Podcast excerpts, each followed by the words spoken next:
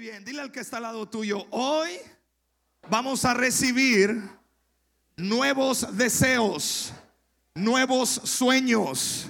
Dios nos llevará a soñar en grande, porque tenemos un Dios grande. ¿Cuánto decimos amén a esto? Yo recuerdo que me dieron este consejo hace años, sueña en grande porque tienes un Dios grande, ¿verdad? No hay sueño, escúchame. Todo sueño y todo, todo anhelo que tú puedas cumplir en tus propias fuerzas no vale la pena. Pero todo anhelo y todo sueño que tú digas, yo no puedo, yo no puedo cumplirlo, necesito a Dios, ahí es donde vale la pena, ¿verdad? Ahí es donde dices tú, es cierto, yo no puedo, pero Dios a través de mi vida sí puede en mi vida, porque todo lo puedo en Cristo que me fortalece. Amén. Muy bien, vamos a ver en, pantalla y en tu Biblia, puedes abrir tu Biblia o encender tu tableta, celular o dispositivo electrónico. Salmo 37, verso del 1 al 7. Vamos a leer este, este, estos versículos. Dice, que no te provoquen enojo los malvados. Eh, dile que está al lado tuyo, desde aquí ya nos empezaron a hablar, ¿verdad? O sea, que la gente mala no te haga enojar. Así que dile que está al lado tuyo, no te enojes. Dice, ni envidies a los que hacen mal. Pronto se desvanecen como la hierba y desaparecen como las flores de primavera. Pero confía en el Señor. Dile que está al lado tuyo, confía en el Señor. Si me das un poquito más de volumen, confío en ti y tú confías en mí, le vamos a echar ganas. ¿Ah? Confía en el Señor. ¿Dónde me quedé? Ahí, um, Padre eterno, ya se me fue el avión. Ahí está, confía en el Señor. Sé generoso y bueno. Entonces vivirás y prosperarás. ¿Dónde? ¿Cuántos generosos hay acá en esta mañana? ¿Por qué no me levanta la mano y diga, yo soy generoso? ¿Cuánta gente buena hay acá? Levántame la mano. Diga, diga conmigo, soy bueno. Tengo un buen corazón. Amén, ¿verdad? Toda esa gente bonita, gente de bien, ¿dónde están? ¿Dónde viven? En Sigua, ¿verdad? Lugar donde Dios se va a mover de una manera tremenda. Mira, Dios se mueve tan fuerte que hasta la tierra tiembla. ¿Verdad? Entonces, dice allá, um, ahí viene, dice, ok, dice, confía en... Um, no, es que nos quedamos en el anterior, ¿no? ¿Qué pasó ahí? Sé generoso y bueno, entonces vivirás y prosperarás, escúchame, no en el cielo. ¿Dónde va a suceder eso? Porque allá en el cielo será otra manera en la cual viviremos. ¿De acuerdo? Ahora sí el siguiente, que es el que quiero resaltar. Deleítate en el Señor y así Él te dará lo que tu corazón anhela. Hago una pausa acá. ¿Cuántos de nosotros tenemos anhelos? Quítale el gate, por favor, también, porque la están cerrando mucho. Tenemos anhelo, fíjate, soy, predicador, soy ingeniero de audio, pero pues, me ponen a, prueba ahí. ¿Cuántos tenemos anhelos? ¿Alguna casa? ¿Usted quiere una casa nueva? ¿Verdad? ¿Un carro nuevo? ¿Un marido nuevo? Bueno, entonces, Padre, no cambies el corazón de los hombres, así déjalos. Así déjalos, no los cambies, Señor. ¿O quiere un marido nuevo? Oh, no, no, no, no, no, no me está cachando lo que le digo, ¿ah? A ver, a ver, a ver, a ver. No estoy diciendo que vas a tener otro marido. Estoy diciendo que vas a tener el mismo hombre renovado. Si quieres un marido nuevo,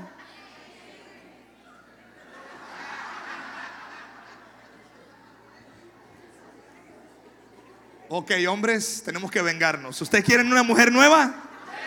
Ah, pues les tengo una noticia. La Biblia dice que las, las viejas pasaron.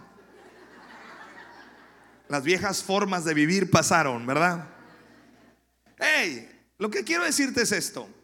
Todo anhelo en el corazón no es malo.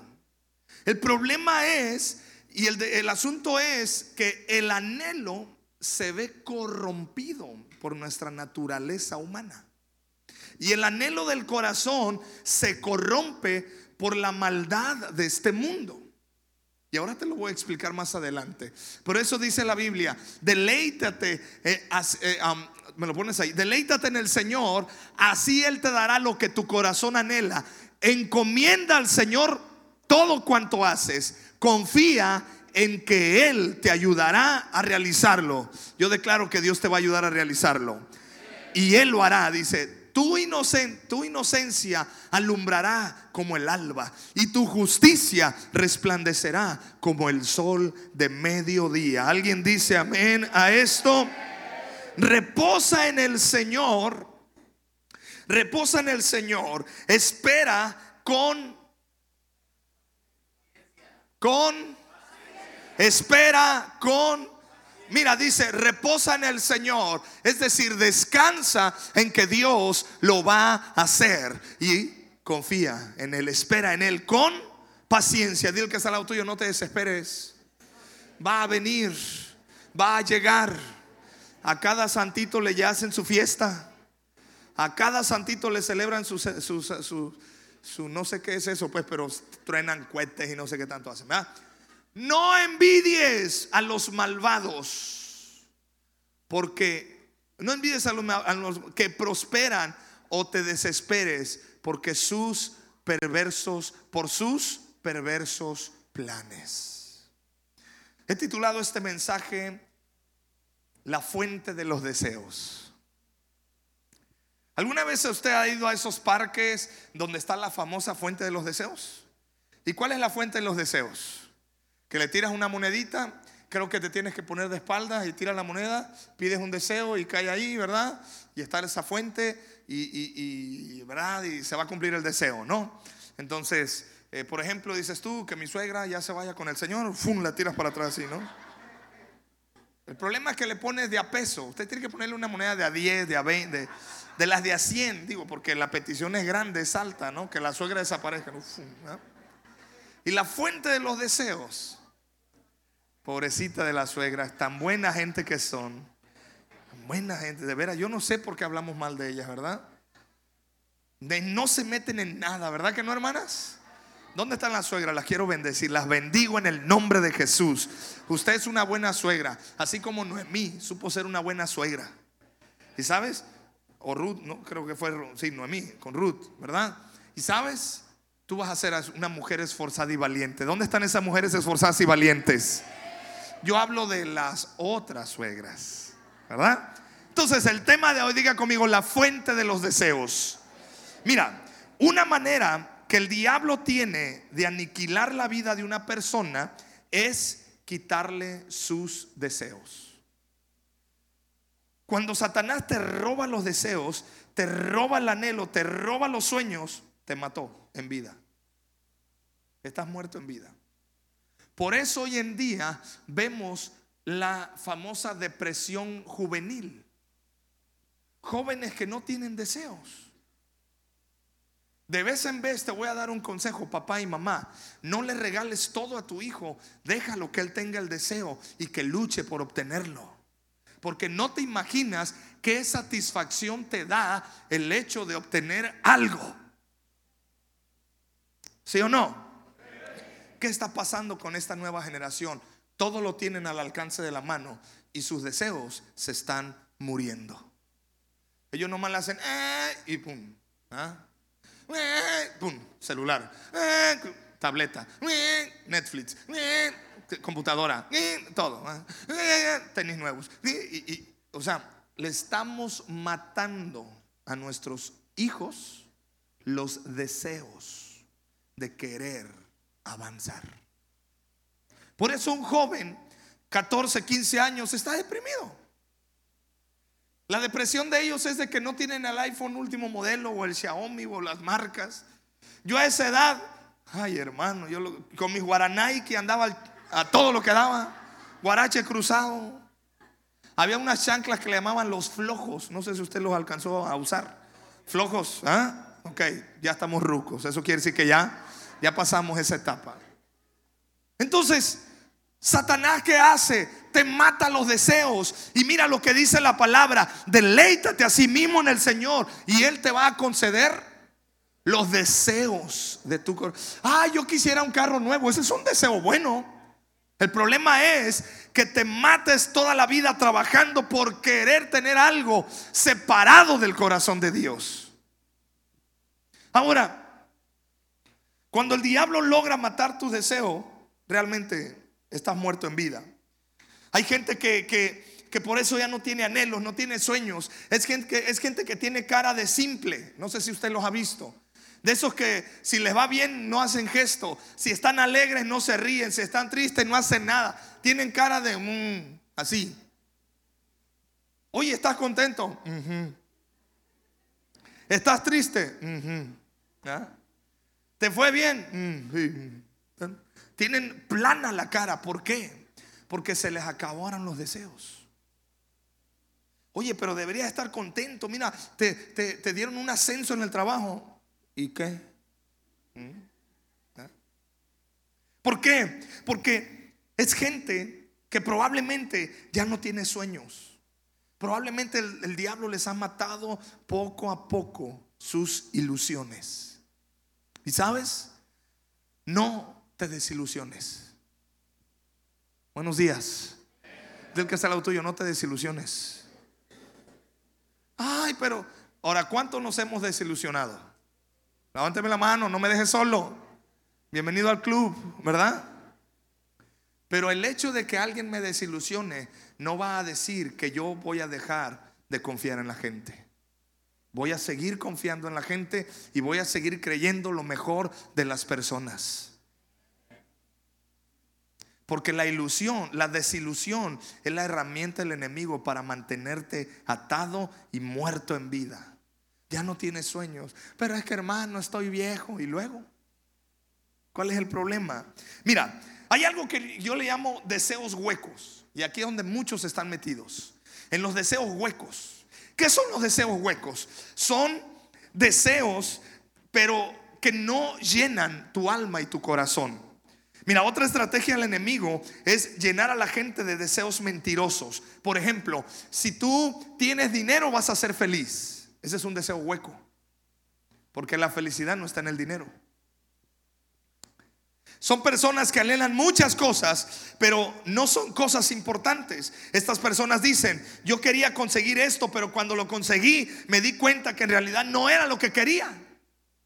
Y entonces se dedican a querer tener otras cosas. Y cuando lo logran dicen, me sigo sintiendo vacío. Son personas que tienen muchos anhelos, que buscan cosas, pero son pseudo deseos. No son deseos legítimos, son deseos que parecen buenos, pero al final son huecos y vacíos. Una vez escuché a, un clavadista mexicano, se apellida Platas. No sé si es Fernando Plata su nombre correcto. Sí, ¿verdad? Escuché una vez su testimonio, él es cristiano por si no lo sabías.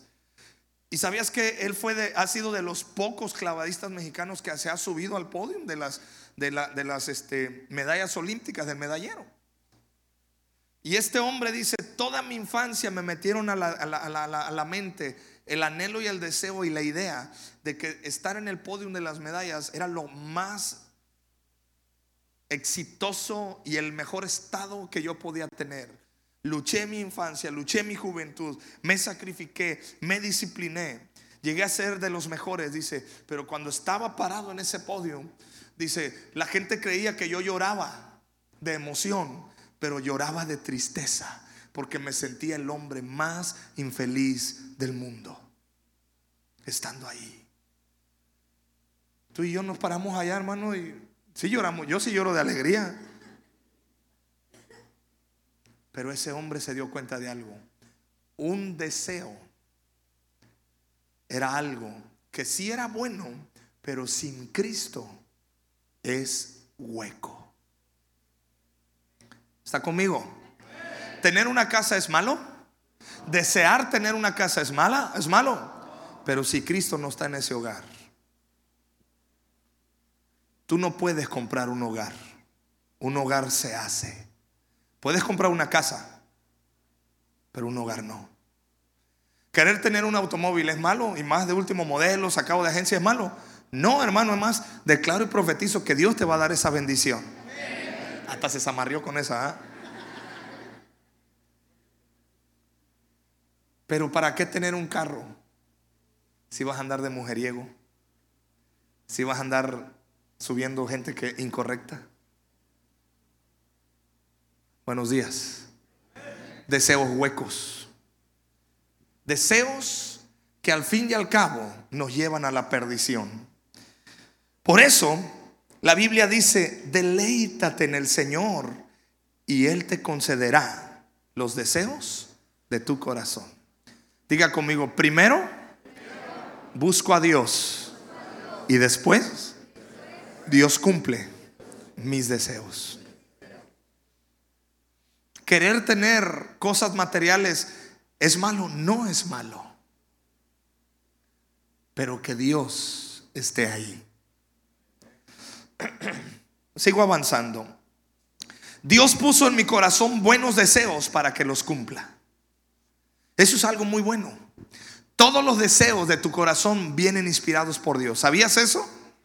Así que yo declaro que hoy vas a salir con nuevos deseos en tu vida, con nuevos sueños. Algún día, hace años, me acuerdo que yo soñé estar apoyando a los huérfanos. Y sabes, sigo con ese deseo en mi corazón. Y sigo, a veces como que se ha querido apagar, pero como nunca antes está ese deseo, porque son deseos que sé que con la ayuda de Dios podemos hacerlo.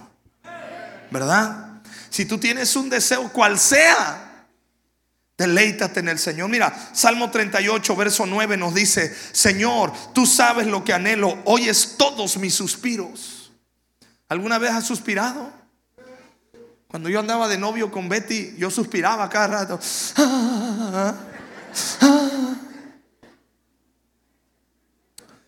Todavía sigo suspirando. Pero algo sucedió en mí que esos suspiros se cambiaron a ronquidos. Ahora ronco. Me dice, mi amor, ¿por qué roncas? Por ti, mi reina, mi reina. En las noches, cuando yo estaba de soltero, me ponía a escuchar la radio nueve a las 9 de la noche, de 9 a 11 de la noche, había un programa por Estereo Vida que se llamaba Romántica 90.5. O nomás yo lo escuché. Y yo ponía una grabadorcita en la noche, me ponía a orar y yo escuchaba las canciones y decía, esa canción está perrona. ¿Cómo no la estará escuchando? Y luego yo me ponía a pensar, ¿la estará escuchando ella? Me vi tentado a hablar varias veces, a dedicarle la canción. La de buena que un día le pregunté, le digo, oye, le digo, ¿a qué horas te duerme? No, pues yo a las 10. Le digo, ¿y escuchas radio? Dice, no. Fíjate, yo, yo, yo queriéndole dedicar canciones, ni radio escuchaba. Pero la Biblia dice que Dios conoce tus anhelos y hasta tus suspiros. Eso quiere decir que Dios conoce lo que tú quieres. ¿Sabes? Pero hay algo que a Dios le encanta, que tus suspiros, que tus anhelos, tú se los digas. Ay, papá, quisiera esto, quisiera el otro. Y Dios dice, te conozco, pero gracias por decirme. ¿Verdad? A mí mi esposa sabe lo que me gusta comer, pero yo a veces le digo, ah, le digo, me encantaría que prepararas esto acá. Y ella me dice, siéntate y come. Ah, ¿no es cierto? Ah? Dice, claro que sí, te lo preparo. Sabes, Dios va a restaurar todos los deseos de tu corazón, porque si aprendes a deleitarte en Dios, los deseos de tu corazón se van a cumplir. Mira, Proverbios 13:12 lo que nos dice, la esperanza que se demora es tormento del corazón, pero árbol de vida es el deseo cumplido. Te voy a explicar esto porque esto es profundo, aunque no lo creas. Árbol de vida es el deseo cumplido. Ahora, te lo explico, al menos de esta manera. La Biblia dice que en el huerto del Edén estaba Adán y Eva y todos los frutos, los animales, pero había árboles frutales. Y Dios dijo, de todo pueden comer, menos del árbol del bien y del mal. Y ahí mismo estaba el árbol de la vida. ¿Está conmigo? Cuando ellos pecan, inmediatamente los tuvo que sacar del huerto. ¿Por qué? Porque ellos podían estar comiendo de ese árbol de la vida entonces. Ahora, ¿cuál es el árbol de la vida? Diga conmigo los deseos del corazón. Cada vez que tú cumples un deseo de tu corazón, te llenas de vida. ¿Ya la cachó? ¿O más despacio? Cumplir los objetivos, cumplir propósito, te llena de vida. Por eso la gente está desesperada. Iba a decir loca. Ay, ya dije, ¿verdad? Perdón. Por eso la gente está tan deprimida. Por eso la gente está tan sola. Porque no están cumpliendo propósito en su vida. No están cumpliendo. Lo único que esta generación está haciendo es cumplir caprichos pero no están cumpliendo un verdadero deseo. Hermano, yo te profetizo este año, tú vas a cumplir los deseos de tu corazón que vienen de parte de Dios a tu vida. Terminar una carrera profesional es un deseo cumplido, pum, te llena de vida. Terminar un objetivo propio, cual sea, lo cumples con el poder y la ayuda de Dios, pum, te llena de vida. Cada día debes de ponerte pequeñas metas para cumplirlas. Cumples, te llena de vida. Por eso te digo, no le mates los deseos a tus hijos. Mi hijo trae, me trae loco que papá, quiero, hay un aparato que se llama Nintendo Switch. ¿Usted tiene hijos de mi edad y le han pedido eso? Hermano, yo, yo pedía trompos a su edad. Y de los cancarros. ¿ah? Y los hacíamos pajitos. Yo quería canicas a su edad. Nintendo Switch, Switch o Switch, Switch, como sea, pero ese. Y él me estaba diciendo, papá, ¿cuándo lo voy a tener? Le digo, cuando te esfuerces. Cuando me saques buenas calificaciones. Cuando en tu, en tu, en tu eh, desempeño seas mejor de lo que eres. Quiero que, y le puse metas. Quiero que te superes en esto, en esto, en esto, en esto y aquello. Le digo, estás compitiendo contra ti mismo. Ah, y agachó la cabeza. Como que dijo, no, pues me la puso difícil. Pero te voy a decir algo. Si mi hijo se esfuerza y logra y avanza y avanza y avanza, cuando cumpla ese deseo, ¿qué crees que va a pasar?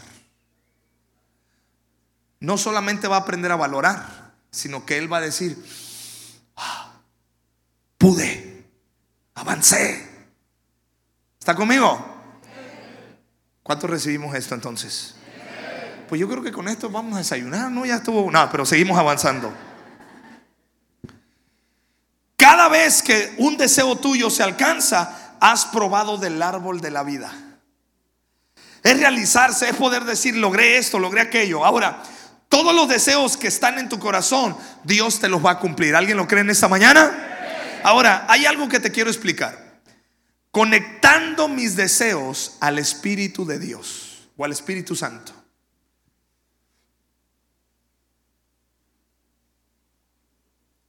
Conectando mis deseos al Espíritu Santo. Te voy a explicar esto. Diga conmigo, detrás de un mal deseo siempre hay un buen deseo. Creo que lo agarré ocupado escribiendo, ¿verdad? Le doy cinco segundos para que termine. Ahora diga conmigo, detrás de un mal deseo, siempre hay un buen deseo. A ver, ¿cómo es esto? A ver, ¿cómo es esto? Te voy, te explico. Los malos deseos se forman porque un buen deseo pasó por la carne, se contaminó por el pecado y el resultado fue un mal deseo. Por ejemplo, ¿cuántos quieren tener dinero? ¿Soy el único que quiere tener dinero? Digo, yo necesito pagar luz, agua. Y hasta ahorita el ángel Gabriel no ha ido a pagarme la luz y el agua. ¿Sí me explico? Ahora, tener el deseo de querer tener dinero o de tener dinero es malo. ¿Dónde se convierte malo ese deseo? Cuando ese deseo entra al corazón pervertido, corrompido, Satanás lo ensucia y se convierte en un mal deseo, entonces robas y quieres robar. Ahora tienes el deseo de robar porque quieres dinero. Vamos a robar. No, no, que otro robe, yo robo. Aquel, aquel que no tranza no avanza, el que no tranza no avanza. Entonces, algo bueno se convirtió en algo malo. ¿Por qué? Diga conmigo, por la carne. Pero ¿cuál carne? La de cuche, la de... No, la, la carne esta. Por eso la Biblia y por eso Pablo decía, ¿quién me librará de este cuerpo de perversión? Porque estamos rodeados de maldad porque estamos rodeados de, pecado. Y si no tenemos a Cristo en nuestro corazón y si no dejamos que el Espíritu Santo purifique nuestros deseos, nuestros deseos van a ser malos. Otro ejemplo, tú quieres comunicarte con tus hijos, los quieres disciplinar, quieres decirles que se porten bien, que te hagan caso, porque les amas. Ese es un buen deseo, sí o no pero estás tan desesperado, estás tan desequilibrado en tus emociones, estás tan lleno de pecado que ese buen deseo de querer llevar a tus hijos a cosas buenas se convirtió en pan, una cachetada, pan, un golpe, una patada, una ofensa. ¿Por qué? Porque un buen deseo pasó por el filtro no del Espíritu Santo, de la carne y del pecado. Diga conmigo, necesito a Dios. ¿Cuántos necesitan a Dios? ¿Por qué el adulterio? Ahora, no con esto estoy diciendo que adulterar está bien, pero un adulterio, créeme, detrás de eso hay un deseo de ser escuchado, de ser amado, una necesidad no suplida. El problema fue que ese deseo lo metiste al, corazón que no tenía Cristo lo metiste a una mente que no tiene la palabra de Dios y entonces se convirtió en un deseo contaminado. ¿Está conmigo? Porque todo mal deseo detrás de viene hay algo bueno que había detrás de, ¿verdad? ¿Has escuchado el término? Es que yo robé por necesidad. Es que yo me, ay, sí es que me acosté, pero es que tengo necesidades. Lo único que está expresando Ahora, no estoy diciendo que eso esté bien, pero está expresando que hay un deseo que se contaminó en el camino. Por eso tú y yo hoy necesitamos nuestros deseos ponerlos en el filtro del Espíritu Santo. ¿Cuánto lo vamos a hacer esta mañana? Quiero que mi, quiero que mi pareja me escuche. Déjame, le pido al Espíritu Santo. Espíritu Santo, yo quiero que mi pareja me escuche. Tengo un deseo, pero ayúdame. No quiero que ese deseo se convierta en un mal deseo. ¿Ah? Te estoy diciendo que me escuches, hija. Y si no vas a... ya. O sea, se echó a perder. ¿Está conmigo? ¿Necesitamos al Espíritu Santo, sí o no? ¿Verdad? ¿Sabías tú que las personas que terminan siendo alcohólicas no quisieron ser alcohólicas? Había un deseo detrás de. Había una necesidad detrás de. Alguien que se amargó la vida, créeme, no era amargado. Se amargó porque el, pecado, Satanás, vino y contaminó un buen deseo. El odio. ¿Sabías tú que el odio es lo contrario al amor? Hasta, hasta los dichos dicen que del odio al amor hay un paso, ¿no? Pues el odio es lo contrario al amor. O sea, detrás de un mal deseo hay algo bueno que hay y que se quedó atrás porque Dios no estaba en medio. Buenos días. Oh, cuánto necesitamos la ayuda de Dios. Oh, cuánto necesitamos que Dios venga. Por eso dice la palabra, primero deleítate a sí mismo en el Señor. Y Él te va a purificar tus deseos y ya que te los purifique, te los va a conceder. Por eso dice la palabra, amado, deseo. Escúchame, el deseo de Dios es que te vaya bien, Pero ¿por qué es un deseo de Dios? Porque Él quiere lo mejor para ti. Pero eso no está en manos de Dios el que te vaya bien. ¿Por qué? Porque tiene que ver con que tú respondas a los principios y a, los, a lo que Él ha establecido en su palabra. No dijo amén, creo que esa le pegó. O sea que Dios, no, Dios quiere que me vaya bien, sí. Él quiere que me vaya bien. Por eso dice, deseo. Pero ese deseo tiene que estar también conectado con el deseo de Dios. Espero haberme explicado. Es decir, cuando tomas un buen deseo y lo conectas a la, carne, el deseo se corrompe. Entonces tengo que estar atento a no conectar mis deseos a mi naturaleza carnal, porque si no, se van a comprometer. ¿Verdad?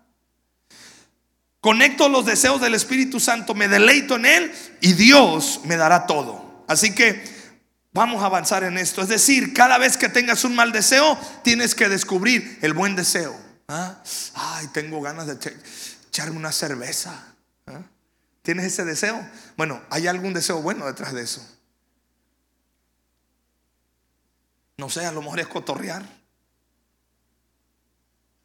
Hay muchos que se hacen alcohólicos porque el cotorreo. ¿Ah? Se está quedando, se está quedando muy serio o, le está cayendo la verdad, hermano, mi deseo es que en amor yo te tengo que decir esto porque Dios quiere llevarte a más. Por ejemplo, cuando una persona quiere comunicarse, su deseo es hacerlo y a veces termina gritando y todo se echó a perder. ¿Cómo podemos activar nuestros deseos? Número uno, mis deseos se activan cuando tengo dominio propio sobre mis emociones. Mis deseos se activan cuando tengo dominio propio sobre mis emociones. Mira lo que dice la palabra 2 de Timoteo 1:7. Segunda de Timoteo 1:7, pues Dios no nos ha dado un espíritu de temor y timidez, sino de poder, amor y autodisciplina. ¿Cómo voy a comenzar a conectar mis deseos al corazón de Dios? Disciplínate a pensar de la manera correcta. Gobierna tus emociones. Porque Dios te ha dado no espíritu de temor. Hay gente que dice, ay, pues es que yo hablo lo que siento. Mm, si supieras que a veces dañamos gente por hablar lo que sentimos. Ay, no, yo expreso lo que, así como lo siento, lo digo. Tienes que filtrar y tener disciplina propia de decir, yo tengo la disciplina de mis emociones, mis pensamientos, sujetarlos a los pies de Cristo. Ah, es que yo así soy. Si me quieren que me acepten. Bueno, está bien, te aceptamos, pero creemos que puedes cambiar también creemos que puedes avanzar. Y si no crees que no avanzo, me y no avanzo, me siguen amando, sí. Pero pues ahí te vas a quedar. ¿Sí me explico? Nadie tiene el control sobre mis emociones, solo yo. Ay, me trataron mal, eh, me voy a ofender. Bueno, esa es tu decisión. Ay, este, eh, me siento mal porque está haciendo calor. Bueno, pues bañate, refrescate, métete a la playa. Pero, o sea, no, no dejes que lo exterior controle tus emociones. Es que mi mujer se enojó conmigo, ya no me quiere hablar. Pues si no te quiere hablar, tú sigue amándola. Ah, los maridos dijeron amén. Cántale esa canción, te sigo amando, porque yo te sigo amando. ¿ah?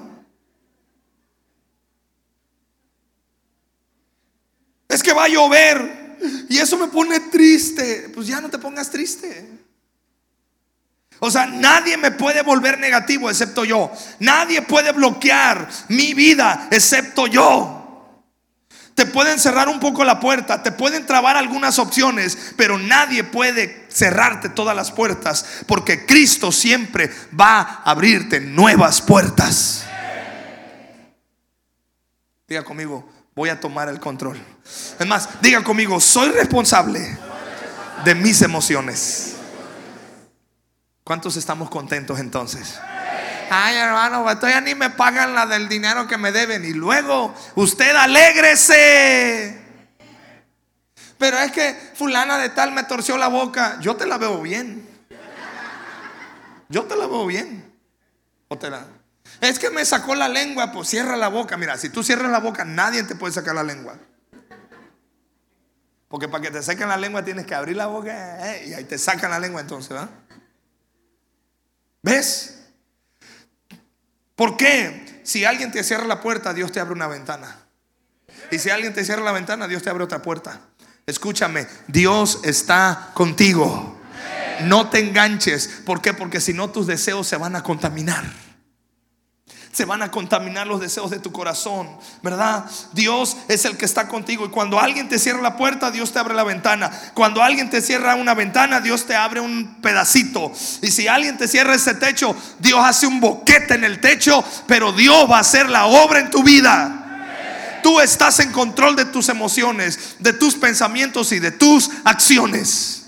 Diga conmigo, tengo el control de mis emociones, de mis pensamientos y de mis acciones. Nadie controla tu vida, solo Dios. Tienes que volver a controlar esas emociones y pensamientos. Tienes que controlar tus acciones para dárselas al Señor y decir, Señor, me deleito en ti. Tú contrólame a mí y todo lo que te pida me lo vas a conceder. Hay gente que siempre tiene espíritu de víctima. Ay, mis hijos. Ay, mi esposo. Ay, esto. Ay, la, economía. ¿Ya qué? Estaba viendo ayer en el Facebook, ya ve que, ay, Facebook, no te acabes, porque me da mucha, a mí, me llena, me, río yo con el Facebook. Cada tarugada que la gente escribe y cada meme que suben también, eso me da mucha risa. Y a, media manifestación en Venezuela decían, Maduro nos está matando. Pues le tomaron foto a una señora bien gordita. Y con un cartel, Maduro nos está matando de hambre. Y decía el meme, hay gente que de verdad no ayuda en nada. ¿ah? ¿Por qué? O sea, o sea, ¿cómo pues me está matando de hambre?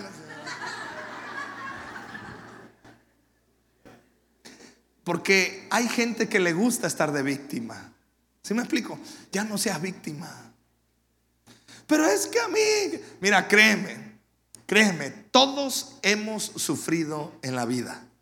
En algún en alguna cantidad mayor o menor. A lo mejor para lo que para mí es un sufrimiento menor, para ti puede ser mayor. ¿Sí me explico?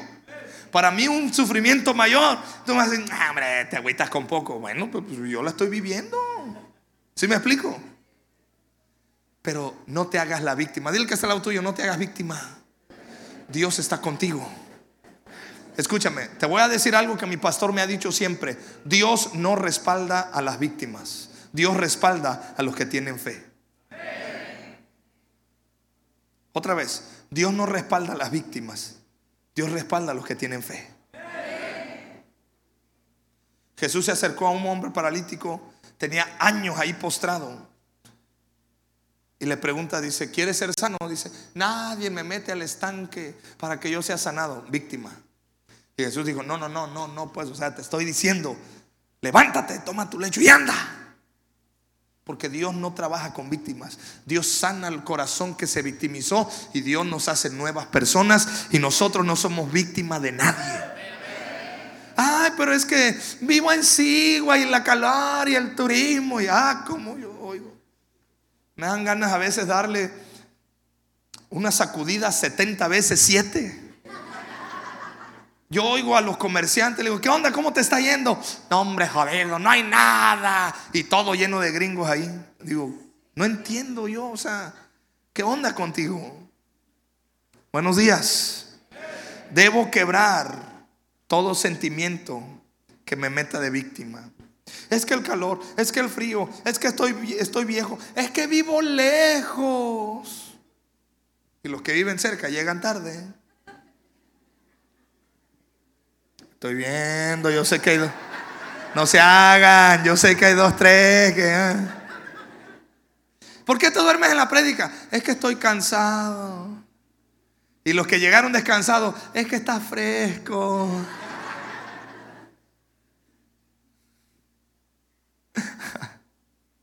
Bien, una mente cerrada es una mente miedosa, la segunda. Abre tu mente, si no, nunca vas a tener un buen deseo. Una mente cerrada es una mente miedosa. Y la Biblia dice que Dios no me ha dado espíritu de temor. ¿Cuál es la mente cerrada? La que dice, así tiene que hacer, así pasó, así será, y así siempre va a ser por la eternidad de los siglos de los siglos. Amén. ¿Ah? No, abre tu mente. Tócale el chicharino al que está al lado tuyo y dile, toc, toc, toc, ábrete. ¿Ah? ¿Dios te puede usar? Ah, amén. Me gustaron tus videos de ayer. Me hiciste proyectar algo que después vamos a hablar tú y yo. Dios te puede usar. Dios te puede prosperar. Pero cuando no abres tu corazón, no hay buenos deseos. Dios te cumple los deseos de tu corazón, pero tienes que abrir tu mente. Tienes que ser un odre nuevo. Mira, la Biblia nos dice que el vino nuevo, ¿dónde se echa? Si usted ha leído la Biblia, eh, eh, ha leído esa historia, en odres nuevos, para que se, se, ensanche. Todo cristiano cerrado es un cristiano almático. Porque cuando, cuando vive por emociones, pero cuando la revelación te cae en el espíritu, nunca te cierra la mente. Es más, te abre y caminas en paz. Te deleitas en el Señor y Él cumple todos los deseos de tu corazón. No te cierres. Escúchame, siempre la vida son ciclos y son temporadas. Y para esta iglesia y para tu vida vienen nuevas temporadas. Vienen nuevas amistades. Vienen nuevas personas que conocer. No te cierres. Te cierres. Hay más de parte de Dios para tu vida. ¿Tienes miedo a algo? Ah, no. Ok, yo sí, ok. Bueno, entonces yo voy a aclarar solito porque eh, yo soy el único que tiene miedo a algo, ¿verdad? Te voy a abrir mi corazón. Estos días, y gracias por sus oraciones, estuvieron orando por mí porque pasé un problema de, presión alta, imagínense, a mis 28 años de edad. Y problemas de hipertensión. Así que si quiere ser pastor, calcúlele. ¿Ah? Y resulta que, pues fue anormal todo ese asunto. Yo me sentía mal. Voy con el cardiólogo y me dan una noticia. Tengo un soplo en el corazón. Entonces, lo primero que me viene a mi mente es, me voy a morir joven. Pero aquí estoy, vivito y coleando. ¿Por qué? Porque aunque yo tenga miedo de morir joven, diga el débil, fuerte soy. ¿Y sabes por qué ese temor de repente me llega? Porque mis padres murieron jóvenes. Pero yo no, me, yo no tengo temor. Y yo, mi pastora me dijo algo, sé prudente pero no temeroso. Mi pastora me dijo, cuídate, pero nunca camines en temor. Y si usted me ve aquí contento y alegre, ya lloré, ¿eh? ya pasé todo lo que tenía que pasar. Ahora, gracias a Dios, estoy en un tratamiento y estoy respondiendo bien. ¿Tienes miedo de algo? ¿O nomás soy yo? ¿Qué te atemoriza? Pues aquello que te atemoriza, tú tienes que decir, Señor, yo confío en ti. ¿Sabes qué le he dicho a Dios? Señor, mientras yo viva, siempre te amaré. ¿Sabes qué le he dicho yo a Dios? Señor, concédeme largura de días porque te quiero servir con todo el corazón. Y quiero llegar a viejito, de esos viejitos impertinentes, de esos, ¿eh? de esos viejitos que ya, abuelito, siéntese, yo quiero ser de esos viejitos que... De esos que me digan mis nietos, ya, abuelo, aliviánese, cálmese. Así quiero Dios en su vida. Yo le he pedido a Dios vigor. Llegar a esa etapa. ¿Ves? Pero hay miedo. Una vez la, Larry Hill se llama. Corrígeme si estoy mal. Sí, el que entrevista a ese viejito, ¿verdad, Alex? Larry Hill, ¿no? Algo así. Kill. Kill. Entrevistó a Billy Graham. Si usted no sabe quién es, no, no sabe quién fue Billy Graham, eh, que pásenos la alabanza primero antes que se me olvide, porque luego me sigo emocionando, predico y ya nos fuimos todos. Entrevistó a Billy Graham. Billy Graham, un hombre, el evangelista de esta generación y de muchas generaciones. Y le dijeron, y este hombre le dijo, ¿sabes? Para yo llegar a este puesto que tengo de ser el entrevistador más exitoso de esta época, dice, me costó dos infartos, dice, pero me sobrepuse y aquí estoy. Le dice, ¿y usted, Billy Graham? ¿Nunca ha tenido miedo de algo? ¿A usted qué le ha pasado? Y Billy Graham dice, todos los días he tenido temor pero a pesar del temor, me paro frente a las multitudes y predico de Cristo, porque mientras viva, Cristo será proclamado. Y Billy Graham murió noventa y tantos años de edad, creo. ¿Tienes miedo? Di conmigo, gracias Señor. Porque los grandes hombres de la Biblia tuvieron miedo. Así que estoy en la lista de los grandes hombres de Dios. Si tú lees la Biblia, los grandes hombres de Dios tuvieron miedo. Cuando tienes fe, hasta lo malo te parece bueno. Ahora, ¿sabes qué es el miedo? Fe invertida. Así que si estás lleno de miedo y le cambias el giro a la energía, se convierte en fe. ¿Sabes qué es el odio? Es amor al revés. Por eso Saulo de Tarso odiaba a los cristianos, se encontró con Jesús, se cambió su odio a un amor por las almas perdidas. Si tienes miedo, usa esa energía para que Dios te la cambie en el sentido correcto y así te va a conceder las peticiones de tu corazón, iglesia. Mis deseos cobran fuerza cuando los alimento de fe.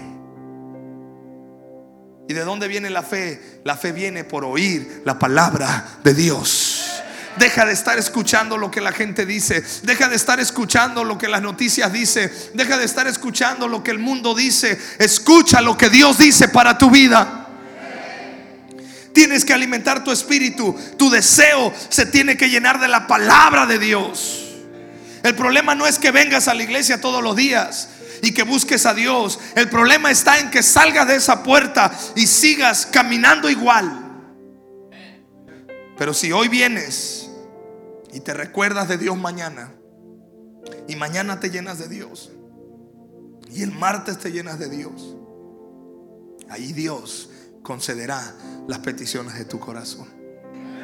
Ahora sí, venga todos los días a la iglesia, aunque te echen carrilla. ¿ah? Ay, tú te la pasas todo el día en la iglesia. ¿Sabes por qué luego la gente se burla de los que eh, se la pasan metidos en la iglesia? Porque siguen igual. Pero se burlan. Porque siguen igual. Dice, ¿para qué vas tanto a la iglesia? Sigues igual. Pero si tú buscas a Dios en la iglesia y en tu casa y te llenas de la palabra de Dios, todo cambia. Todo cambia.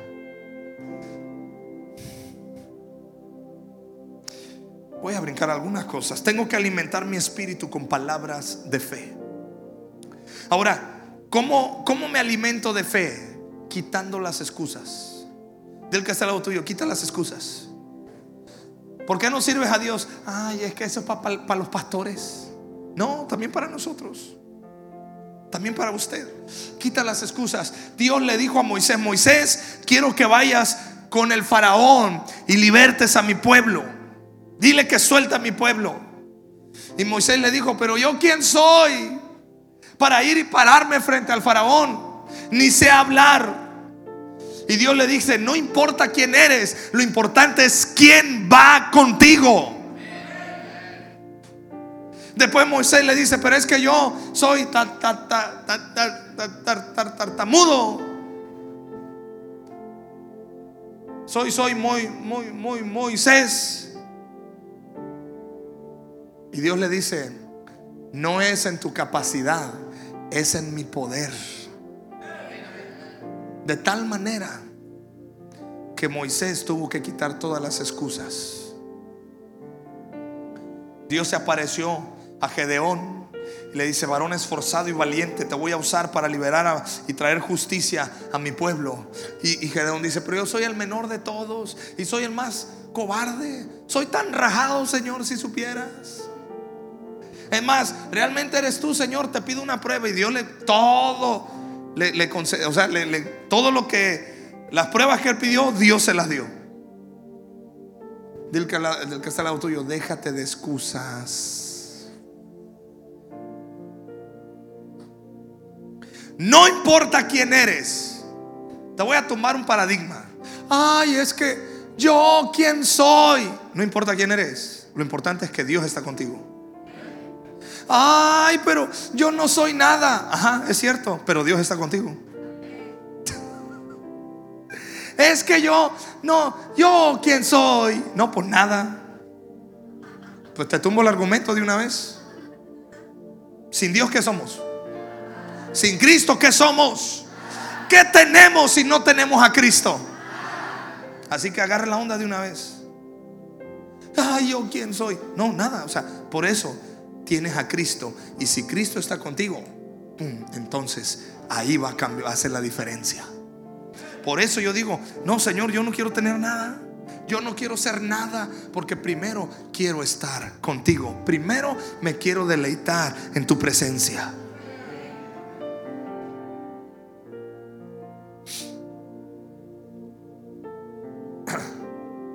Tienes que matar esas excusas y decirle, Señor, voy a conectar mis deseos con tu espíritu, no con mi carne.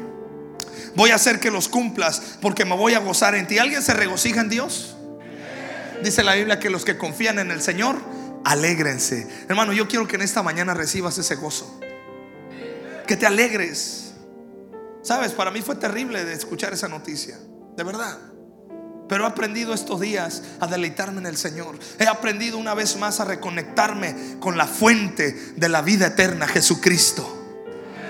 La fuente de los deseos es Dios.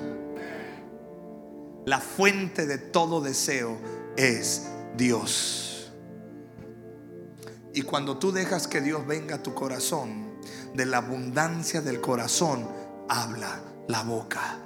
El hombre bueno del buen tesoro de su corazón va a sacar para dar. Y el hombre malo, el mal tesoro que trae acá en el corazón es lo que va a soltar.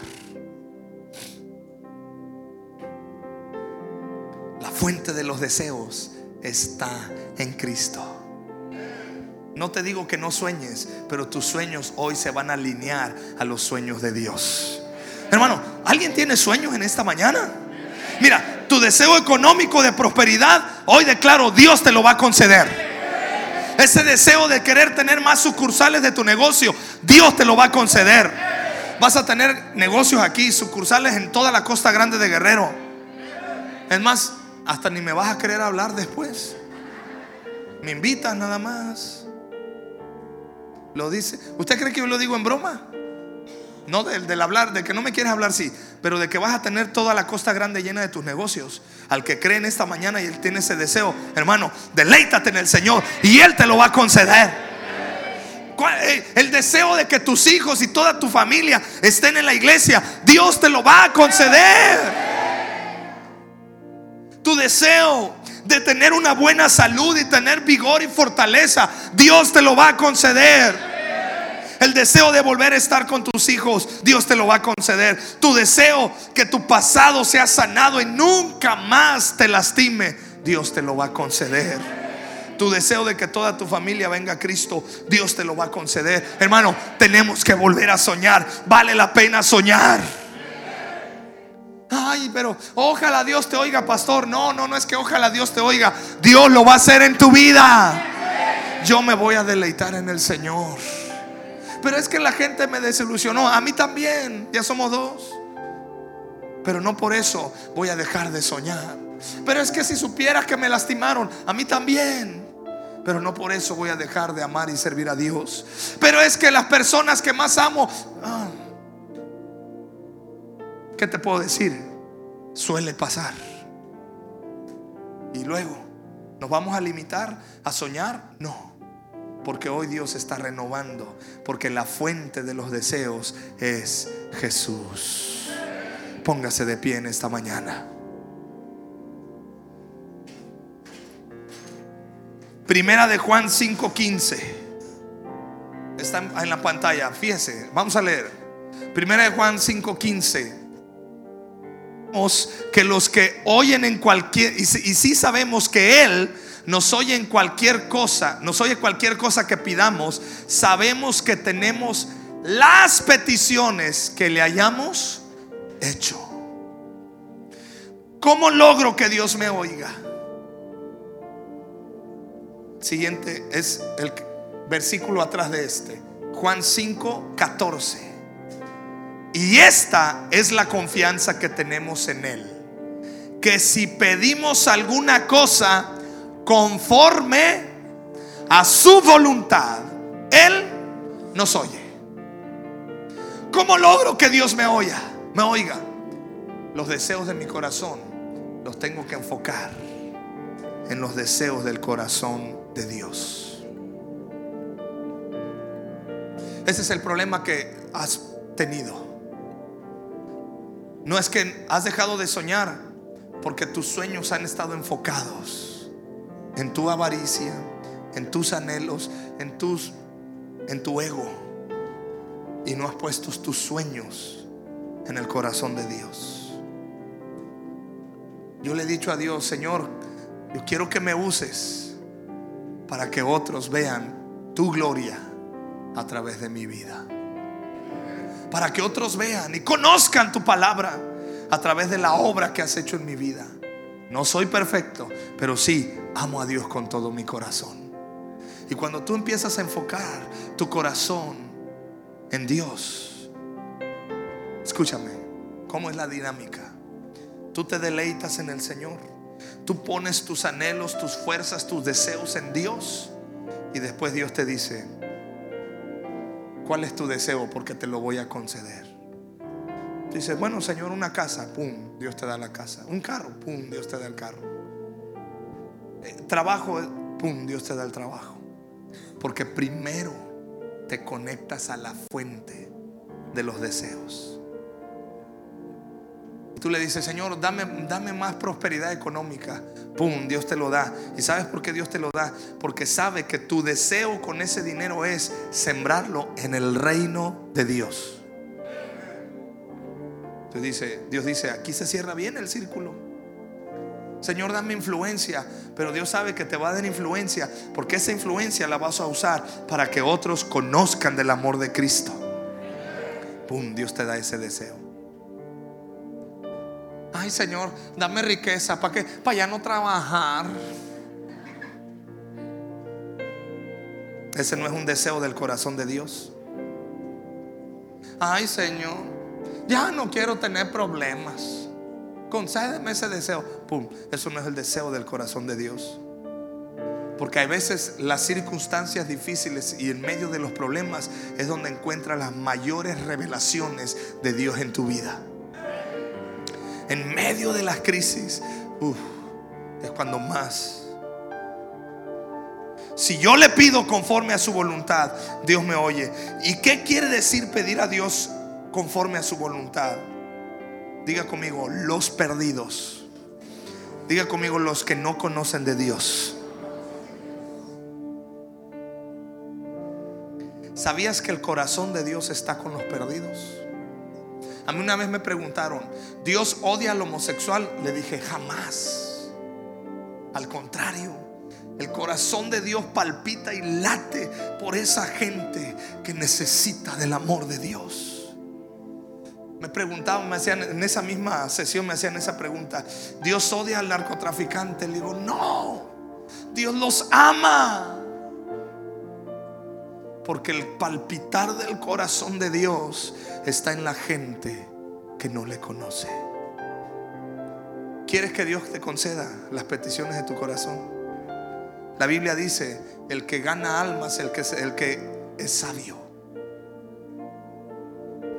Cuando yo decidí servir a Dios de tiempo completo, yo le dije, Señor, si me vas a dar, qué bueno, si no está bien, siempre quiero proclamar tu nombre. Y créeme que después de esta después de estos días en los cuales he tenido que reajustar mi corazón una vez más, siempre le he dicho a Dios, Señor, sigo en pie. Yo quiero que tu nombre sea glorificado. ¿Quieres un carro? ¿Qué vas a hacer con ese carro? ¿Quieres una casa? ¿Qué vas a hacer con esa casa? ¿Quieres ese puesto más alto? ¿Qué vas a hacer con eso? ¿Quieres salud? ¿Quieres llegar a viejo? ¿Qué vas a hacer todos estos años?